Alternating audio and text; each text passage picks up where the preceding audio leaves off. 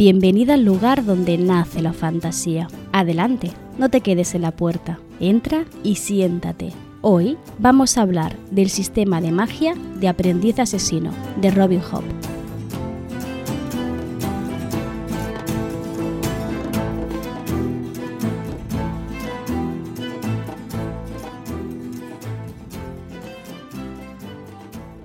Como ya sabes, uno de mis tipos de programa favoritos son los análisis de los sistemas de magia.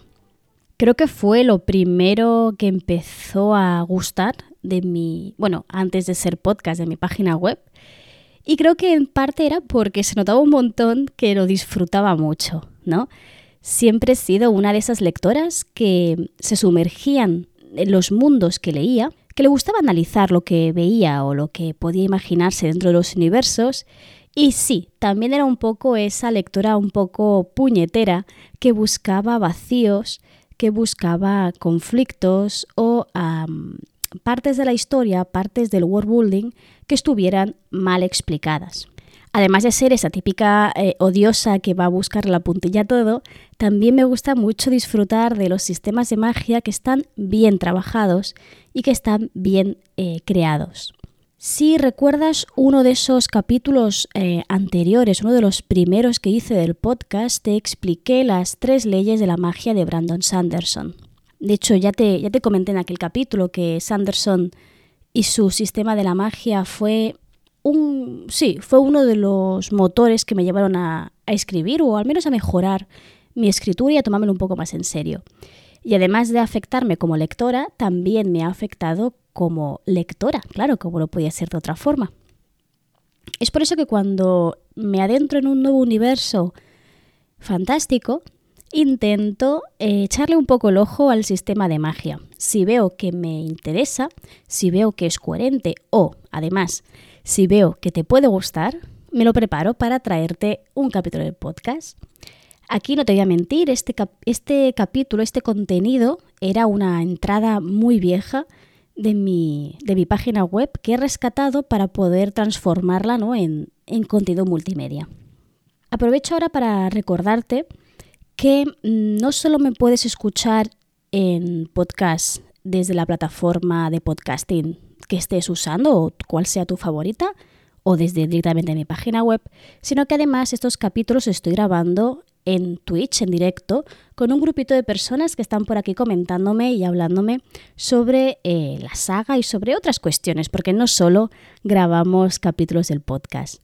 También te recuerdo que para agradecer la confianza y todo el apoyo que me dais a los proyectos que voy abriendo, porque cada vez que abro un nuevo proyecto, la verdad, me acogéis con los brazos abiertos, he decidido iniciar eh, los sorteos mensuales, ¿vale? De, momento van a ser ebooks y cuando pueda, seguramente también sean eh, libros físicos en papel. Dicho esto, simplemente, si te interesaría tener la obra de Cómo acabar con la escritura de las mujeres de Joanna Ras, si te suscribes a mi canal de Twitch, tienes acceso a ese, a ese sorteo a una participación ¿no? de ese sorteo. Y recuerda que es gratis si tienes Amazon Prime. Vale, echa la pequeña cuña publicitaria. Intento que sea breve, ¿vale? Perdona si, si ves que es algo repetitivo, pero a veces siento que no todo el mundo escucha todos los capítulos del podcast, así que tengo que repetirlo en algunos, eh, en varios de ellos, para que el mensaje llegue ¿no? realmente a toda mi, mi audiencia. Bien, vamos a adentrarnos en los seis ducados, que es el mundo en el que está englobado esta trilogía. Antes de grabar esto, de hecho es algo que es un tema que ha salido varias veces en los directos de Twitch y que me gustaría recordarte eh, aquí, es que Robin Hobb ha sido una autora que ha estado bastante maltratada por lo que respecta a las ediciones en castellano. No es de extrañar teniendo en cuenta cómo tratamos eh, nuestro país o nuestro sector editorial a autoras con A eh, extranjeras, bueno, iba a decir extranjeras, pero es que también las nacionales, ¿no? Simplemente tenemos que ver lo pocas, lo poco editada que estaba Úrsula K. hasta que editoriales, algunas editoriales pequeñas empezaron a relanzarla, ¿no? Es por eso que actualmente, de hecho, una de las personas que están aquí conmigo en el directo de Twitch me lo ha hecho, me lo ha hecho saber, no puedes encontrar el, el tercer libro de la trilogía de Robin Hobb, ¿vale? Lo digo por si quieres iniciar eh, la lectura, que lo tengas en cuenta, que se trata de unas obras que parece que están ya eh, sin previsión de hacer reediciones. Así simplemente quiero que lo sepas, que lo tengas en cuenta para que luego no me vengas a, mí a recriminar, a recriminar nada, ¿vale?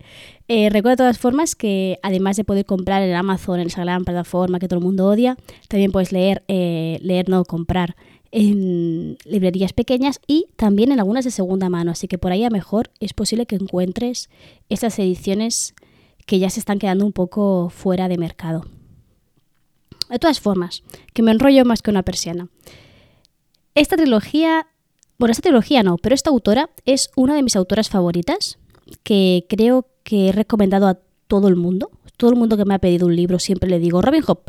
es como mi primera opción, porque considero que, bueno, lo considero no, es que Robin Hood a mí me cambió la forma de entender la literatura fantástica y me cambió mi forma de escribir también. Hasta Robin Hood todo lo que había leído yo eran novelas principalmente de conflicto. Normalmente algo estilo el mundo, tu aldea, tu pueblo, tu gente va a morir, va a destruirse, etc. y tienes que salvarlos, ¿no? Suele ser un poco el conflicto principal suele ser exterior. En cambio, en, Robin Hood vemos una novela, unas novelas que están más centradas en los conflictos interiores de los personajes. No quiere decir que no haya conflicto exterior, simplemente que no va a ser el más importante. Pero bueno, ¿de qué va esta trilogía? Como no quiero hacerte un resumen de la saga, porque como ya te he dicho varias veces, yo las trilogías o las sagas me las leo del tirón, o sea, una detrás de la otra, y muchas veces no sé diferenciar dónde acaba la, primera y dónde empieza la, la tercera, eh, voy a leerte la sinopsis, simplemente para que sepas un poco de qué va y luego ya empezaremos a hablar del universo y de la magia, que es en realidad a lo que hemos venido hoy. La sinopsis dice así.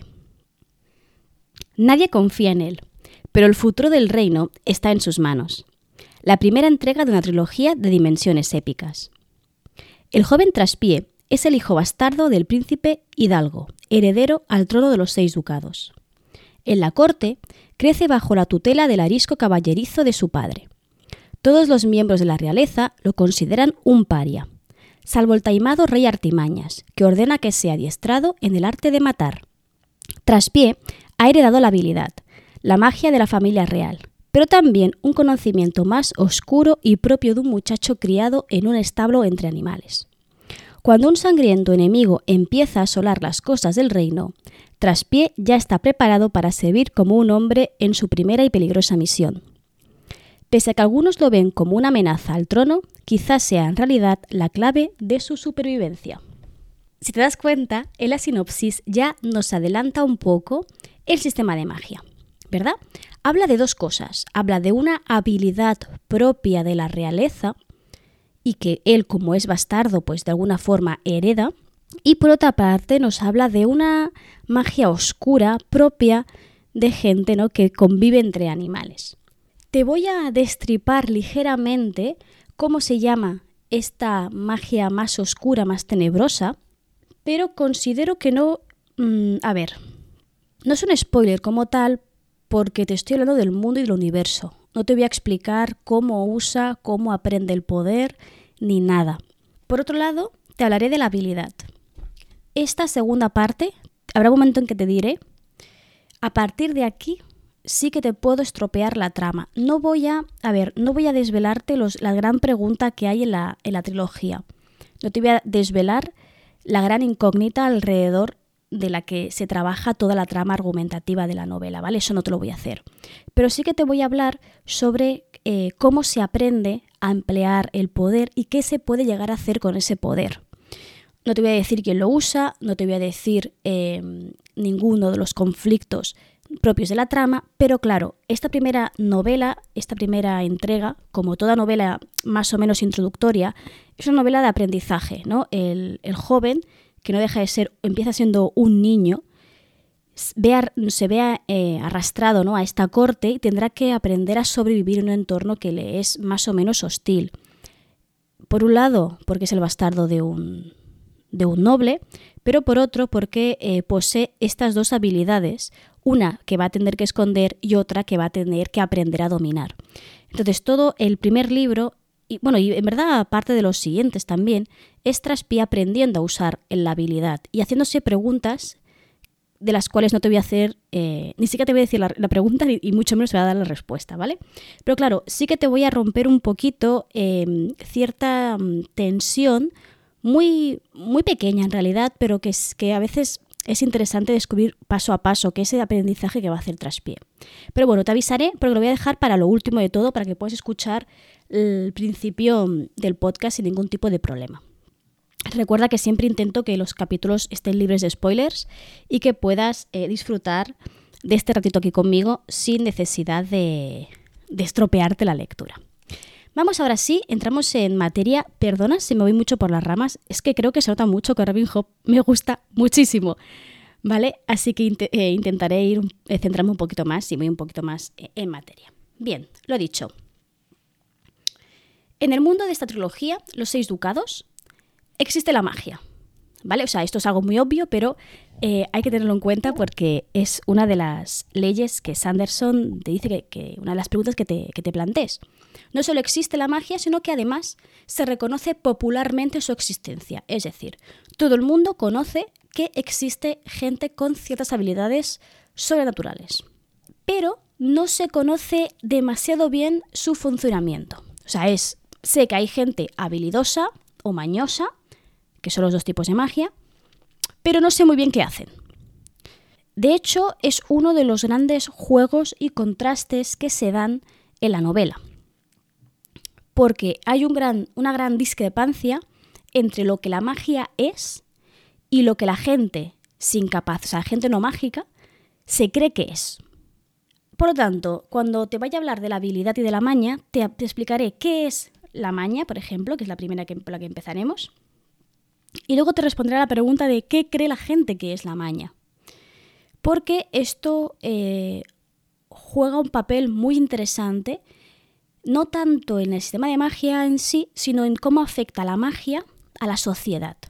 No tanto a nivel tecnológico, sino a nivel simplemente social, ¿no? de cómo la gente se organiza, cómo la gente cree que es eh, cierto colectivo y cómo eh, reacciona ante este colectivo, ante el que tiene prejuicios, sean buenos o sean malos. Pero veremos que siempre el pueblo, digamos la plebe, eh, no deja de ser un sistema más o menos feudal, la plebe tiene unas expectativas, tiene unos prejuicios alrededor de las dos magias y actuará en consecuencia a esos prejuicios.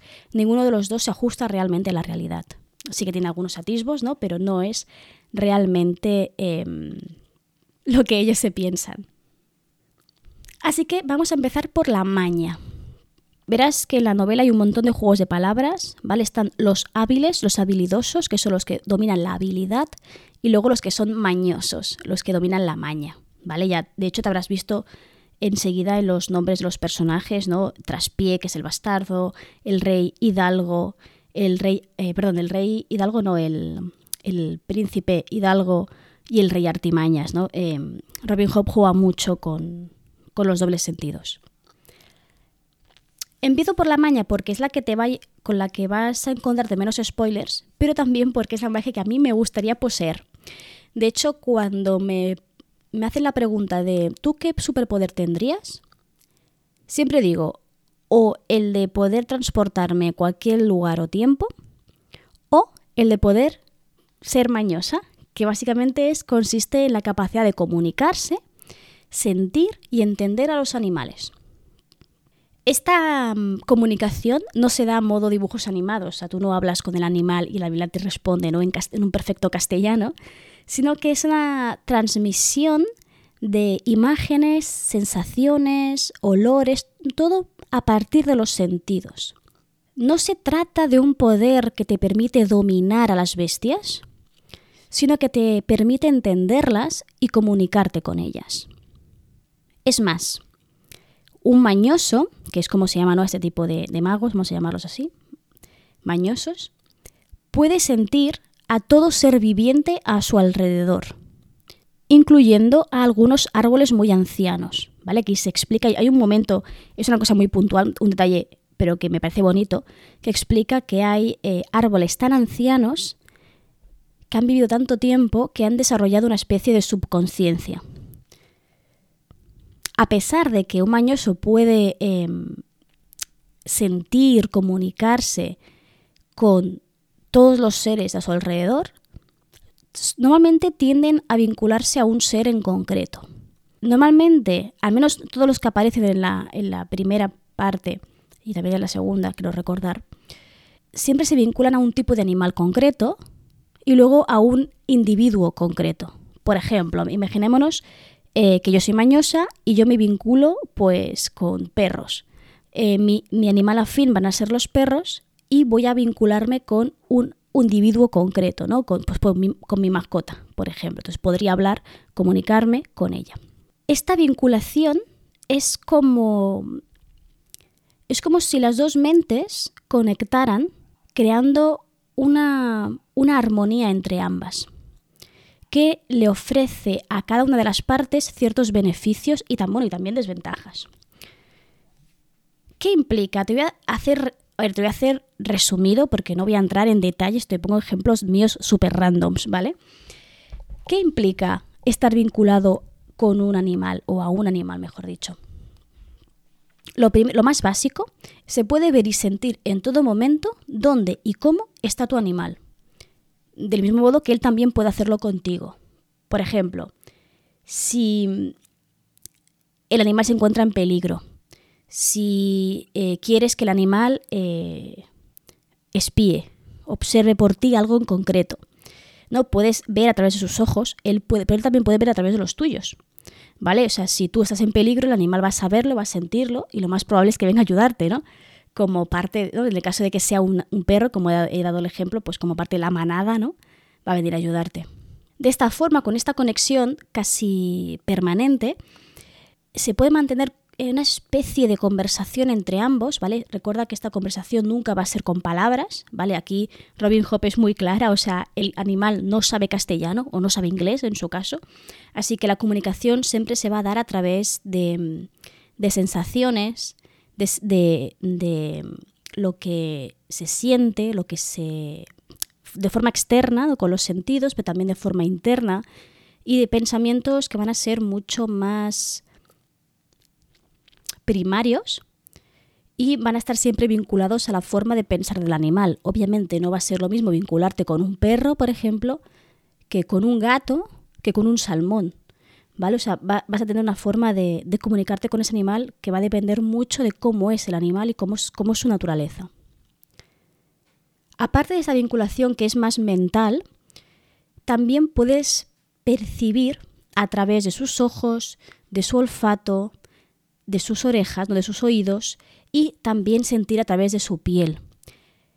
Lo más interesante de esto es que tú puedes ver a través de los ojos de un perro, pero serán los ojos de un perro. Por lo tanto, un ejemplo muy tonto. Si tú lo pones, el, eh, pones a tu, a tu mascota, bueno, no sería tu mascota, sería tu, tu compañero, a vigilar, eh, a lo mejor va a ver a alguien, va a detectar el olor de alguien concreto y lo va a ver, pero no se va a fijar si la camiseta que lleva es azul o roja porque no distingue los colores.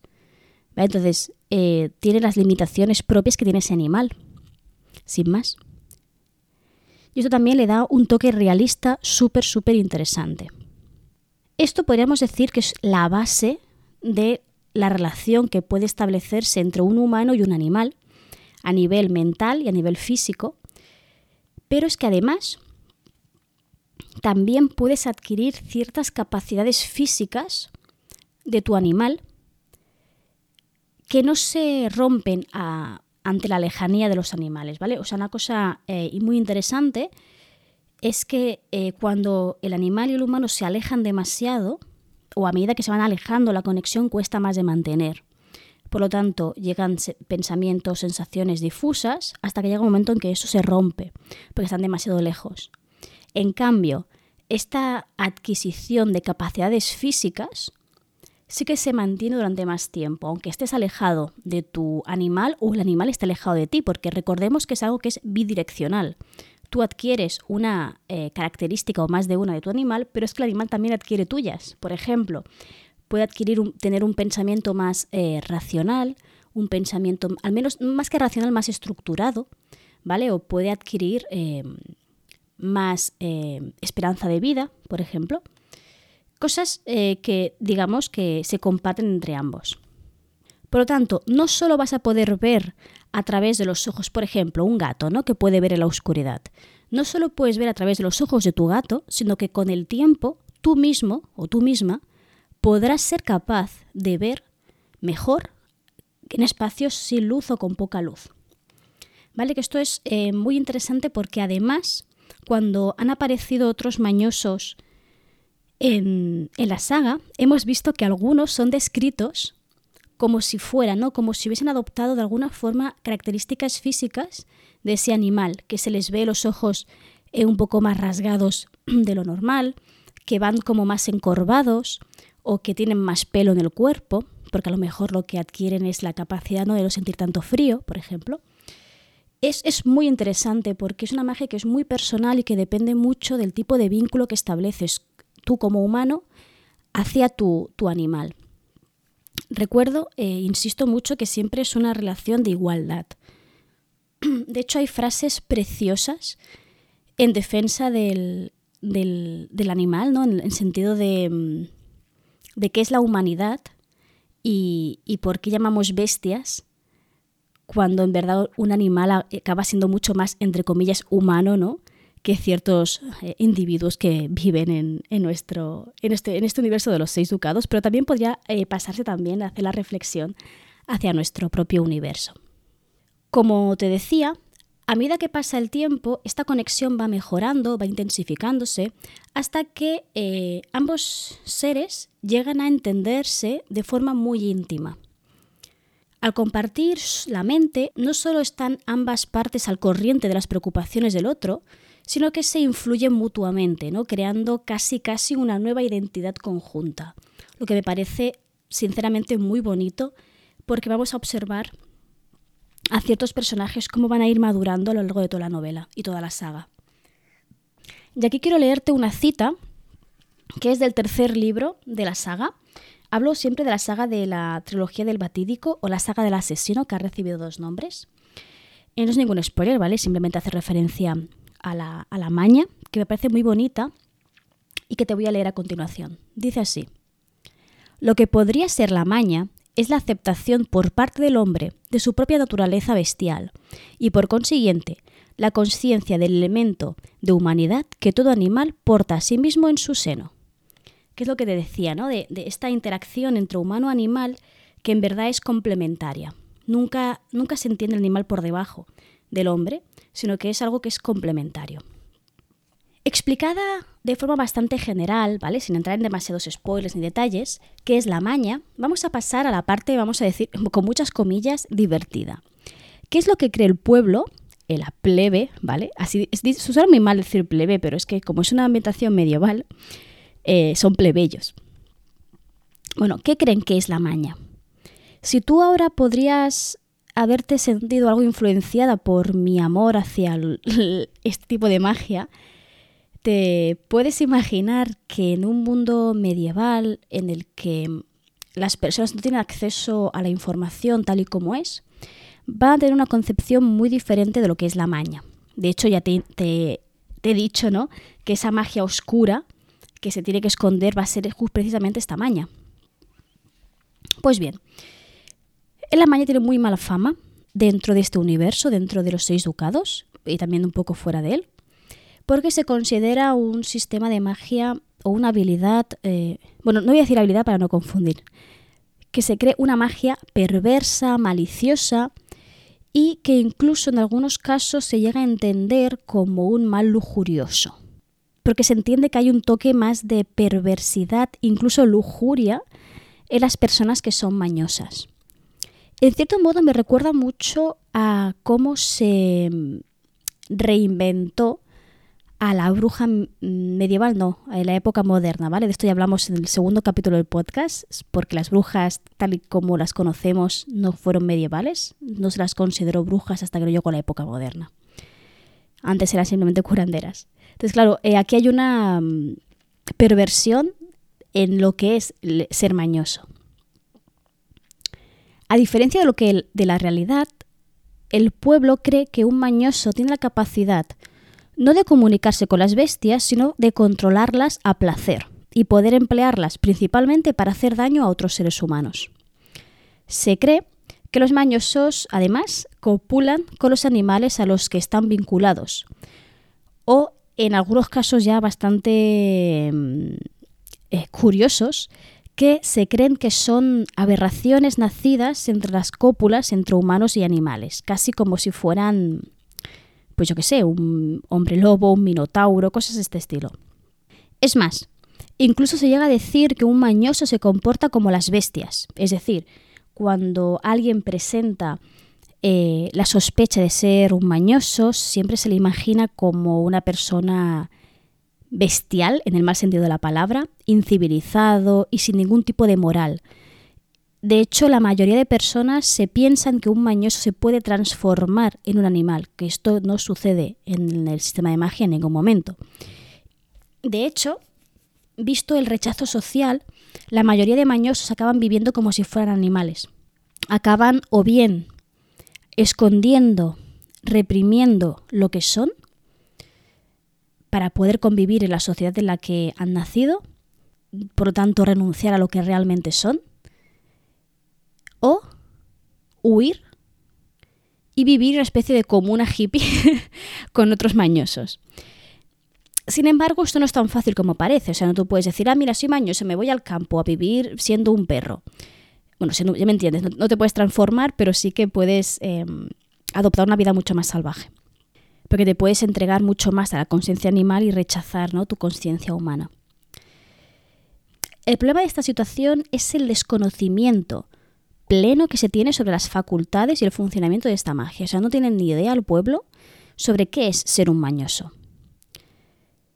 es que, mm, pero ni el pueblo, ni tampoco el gobierno, lo que el gobierno reentendido como la realeza, ¿no? porque es un sistema monárquico, no se para a escuchar ni a entender a la gente con esta capacidad. Al contrario, existe una ley que obliga a colgar a todo mañoso y a castigar a cualquier persona que encubra a alguien mañosa.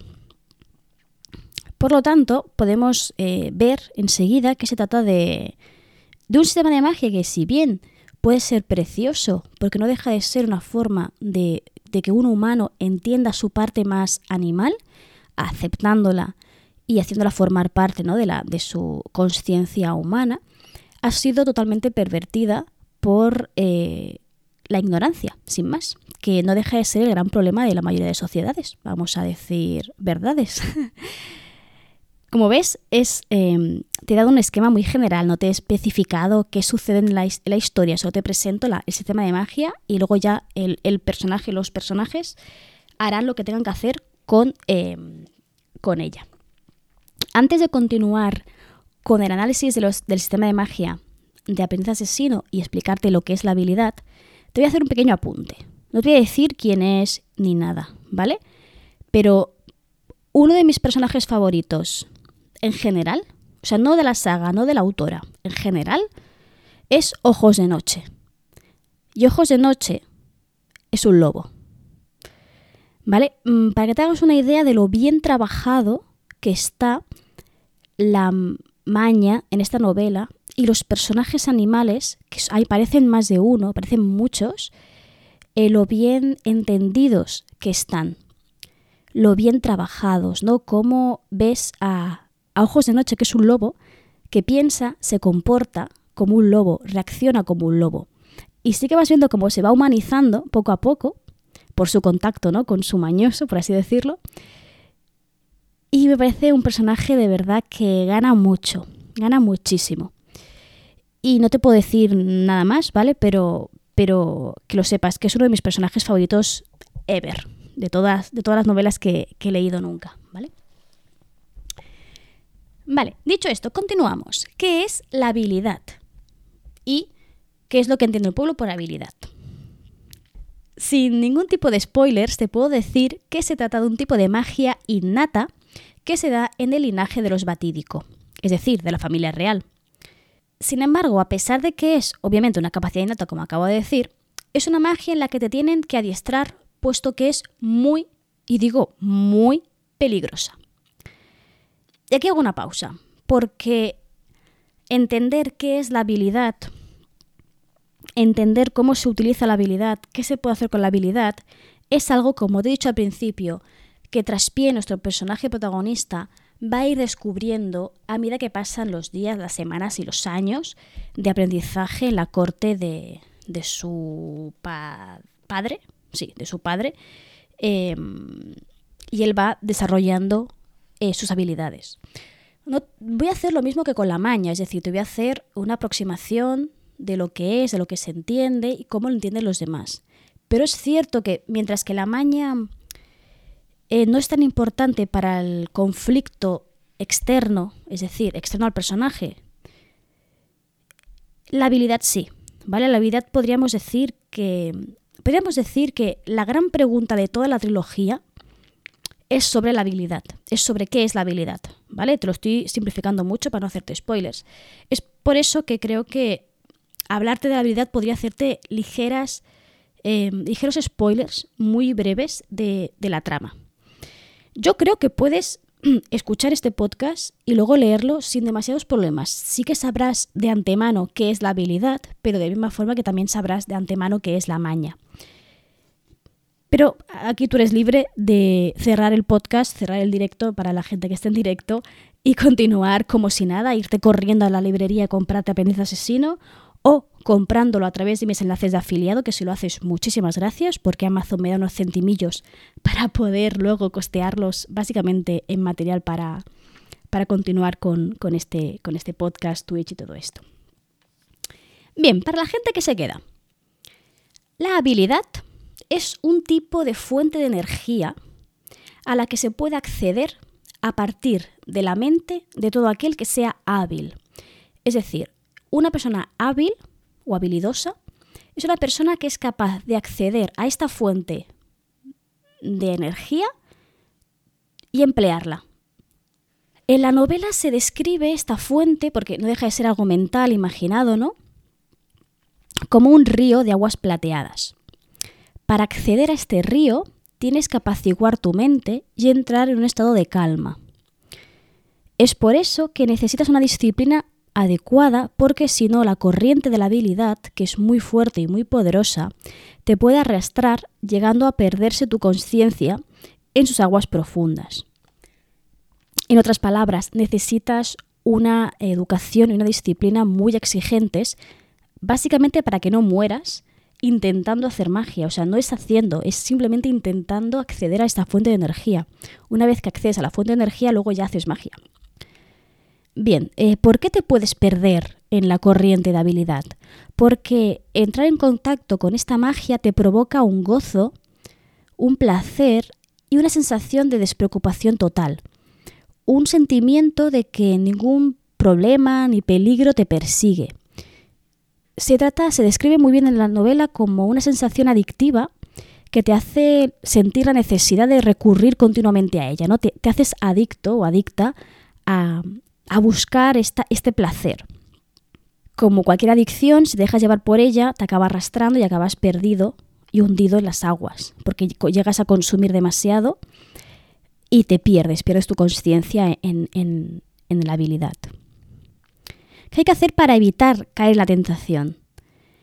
Lo que se hace en la familia real es imponer una disciplina muy dura a los estudiantes. Los estudiantes, te recuerdo, estamos en un sistema más o menos feudal, eh, solo tienen acceso a este poder las personas que pertenecen a, la realeza o que al menos tienen sangre real, ¿vale? Traspié no pertenece a la realeza porque es bastardo, pero sí que tiene estabilidad porque es nacido de un príncipe. Generalmente, esta disciplina se trata de evitar todos los placeres para ser más fuerte a la hora de oponerse a ellos, para que seas más capaz de refusar o de eh, evitar la tentación de seguir consumiendo ese, ese, placer que te da entrar en, en conexión con la habilidad. Una de las prácticas que se llevan a cabo en el aprendizaje es hacer pasar a los alumnos por ciertas penalidades para ayudarles a poder habilitar aún en las peores condiciones. Porque tú tienes que ser capaz de llegar a este estado de calma aunque estés en mitad de una guerra, aunque tengas a gente muriendo a tu alrededor. Por lo tanto, eh, te puedes imaginar que el entrenamiento que va a recibir Traspié va a ser un entrenamiento muy duro. Como dice el propio título, quiere convertirse, bueno, quiere, le van a hacer convertirse en un asesino. Eh, tiene que ser capaz de estar eh, calmado, apaciguado, para poder alcanzar cierto nivel ¿no? de, de, concentración para acceder a la magia, pero también tiene que ser una persona hábil en, otras muchas habilidades ¿no? que ya no son tan mágicas. Pero bueno, volvemos a la magia. ¿Qué poderes confiere la habilidad? ¿Qué puedes hacer con ella? Si la maña iba más enfocada a entender tu propia humanidad y entender lo salvaje que hay en tu interior, la habilidad es la capacidad de entender el mundo en su conjunto a partir de la influencia humana. Una persona hábil muy poderosa, puede hacer viajar su mente a lo largo de todo el reino y percibir las, emociones e incluso los, pensamientos de sus habitantes sin moverse de su trono, ¿no? Podría ser el caso del rey, por ejemplo. Por lo tanto, si la maña era la capacidad de conectar con los animales, la habilidad va más enfocada a conectar con humanos. Pero vamos a ser un poquito más específicos y aquí de nuevo te voy a decir cosas generales sin entrar en detalles de quién hace qué, ni cómo, ni dónde, ni por qué, ¿vale? Cosas que puedes hacer. Manipular la mente de las personas. Generalmente esta manipulación se hace a través de roces que influyen en los sentimientos o los pensamientos. Aquellos hábiles más poderosos pueden incluso manipular la mente para hacerle ver a la otra persona algo que realmente no tiene delante o incluso ocultarle algo que tiene delante de sus narices y que va a ser incapaz de ver, percibir, oler o lo que sea. Otra cosa que podría hacer una persona hábil, establecer un vínculo con una persona o un grupo de personas, ¿no? Tocándola con su habilidad. Como persona hábil, formarás parte de la mente de la otra persona, sentirás lo que él y también podrás comunicarte con esa persona por muy lejos que estéis. ¿Vale? Este vínculo es un vínculo muy también como la maña que puede eh, llegar a romperse en algunos casos. No voy a entrar en más detalles. Ligado con esto, si eres muy hábil, si tienes un gran poder, y esto es muy interesante, puedes imprimir una orden en la conciencia de una persona y no va a poder negarse a cumplir esta orden. Y luego ya lo más básico es que también puedes atacar con la habilidad, ¿no? Al entrar dentro de la mente de una persona vas a poder romper la mente por dentro o lanzarle una ráfaga de habilidad de, esta energía, ¿no? Para destrozarla o directamente matar a esa persona. Por lo tanto, vemos que es una magia que, si bien es cierto que tiene algunos rasgos en común con la maña, solo que en lugar de relacionarse con los animales, se relaciona con los humanos, es una magia que es muy poderosa, muy peligrosa que tienes eh, una capacidad, una, más que una capacidad, sino que puedes hacer mucho daño con esta magia, puedes manipular a muchas personas con esta magia, incluso puedes hacer tuya una persona. Y recordemos que quien tiene esta habilidad es la familia real, ¿vale? O sea que cuidado. vamos, a dejarlo en cuidado. Eh, recuerda que es, cuando hemos leído la sinopsis, el rey de los seis ducados es el rey, se llama Artimañas. Así que te puedes imaginar su eh, forma de actuar con respecto a los súbditos, a los eh, plebeyos, a los vasallos, ¿vale? Si bien la maña, cuando la, he explicado, hemos visto que puede ser maravilloso, ser mañoso, que puede ser muy chulo y que en cambio la habilidad a lo mejor la podemos ver como algo más peligroso, lo que cree un pueblo de la habilidad es totalmente contrario. ¿vale? Aquí vemos que la plebe, vuelvo a decir plebe porque son plebeyos, ¿eh? Eh, tiene una concepción de la magia casi contraria a lo que es realmente. El pueblo sabe que la habilidad existe. Sabe que los reyes, sus herederos y todas las personas dentro del, entorno real, bueno, no todas, ¿vale? Pero algunas heredan esta capacidad mágica. Lo saben, lo conocen. Y también saben que los reyes y la familia real en, general emplean esta habilidad para proteger al reino, ¿no? Lo que es una promesa, una definición como muy ambigua, ¿no? Que quiere decir proteger al reino. Pero realmente no tienen ni idea de lo que es la habilidad. No saben para qué sirve, no saben qué hace, no saben cómo puede influir la habilidad. No son conscientes de que a lo mejor el rey les está manipulando o que a lo mejor les hace sentirse más tranquilos cuando están en una situación tensa, o a lo mejor, claro, yo me estoy aquí imaginando muchas cosas, una revuelta popular, si eres muy hábil, si tienes mucho control de la habilidad, puedes apaciguarla sin necesidad de soldados. ¿Vale? O sea que el pueblo esto no lo sabe, no deja de ser una información muy interesante que el pueblo no sepa. Por algún motivo que creo que no se ha explicado, al menos en la, que, al menos que yo recuerde, es que los reyes anteriores al rey presente decidieron ocultar el funcionamiento de la habilidad, así como reducir su enseñanza a los príncipes reales. De esta forma, conviertes la habilidad en algo muy poco accesible y acaba siendo un secreto al que solo pueden acceder unos muy pocos afortunados. A diferencia de la maña, que se concibe como una magia perversa, malvada, que va a hacer daño directamente, ¿no? Como un mañoso es alguien malo, la habilidad se entiende como el poder real, que sirve para proteger. Por lo tanto, tiene una sensación de seguridad al saber que su rey tiene este poder mágico. Insisto, a pesar de desconocer totalmente su funcionamiento y sus habilidades. Esta este sistema de magia, sin entrar en detalles de la trama, de la trama que se desarrolla en esta obra, no deja de ser una metáfora muy interesante, bueno, metáfora no, porque no es metáfora, dice tal cual, de cómo la ignorancia puede afectar a todo un pueblo, ¿no? Cómo ser tan ignorantes en algo te hace ser tan voluble a las personas que tienen esas habilidades, y nunca mejor dicho. Y bien, creo que ya estoy, ya he explicado todo lo que quería explicar hoy. Como siempre, me he ido un poquito de las ramas, ¿vale? Sabía que iba a pasar esto con, con Robin Hood, porque no me sé callar cuando hablo de ella. Pero ya está todo lo que quería decirte.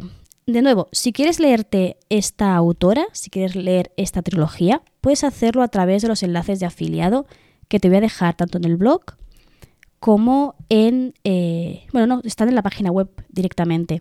Te dejaré los enlaces en, la descripción del podcast, en todas las plataformas de podcast en las que puedas encontrarlo.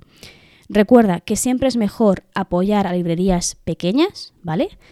Pero si ya de por sí quieres comprarlo en Amazon, si lo haces a través de mi enlace, me ayudas y para apoyarme a mí como creadora de contenido y para continuar con este proyecto tan, tan bonito que hemos formado entre, entre todas.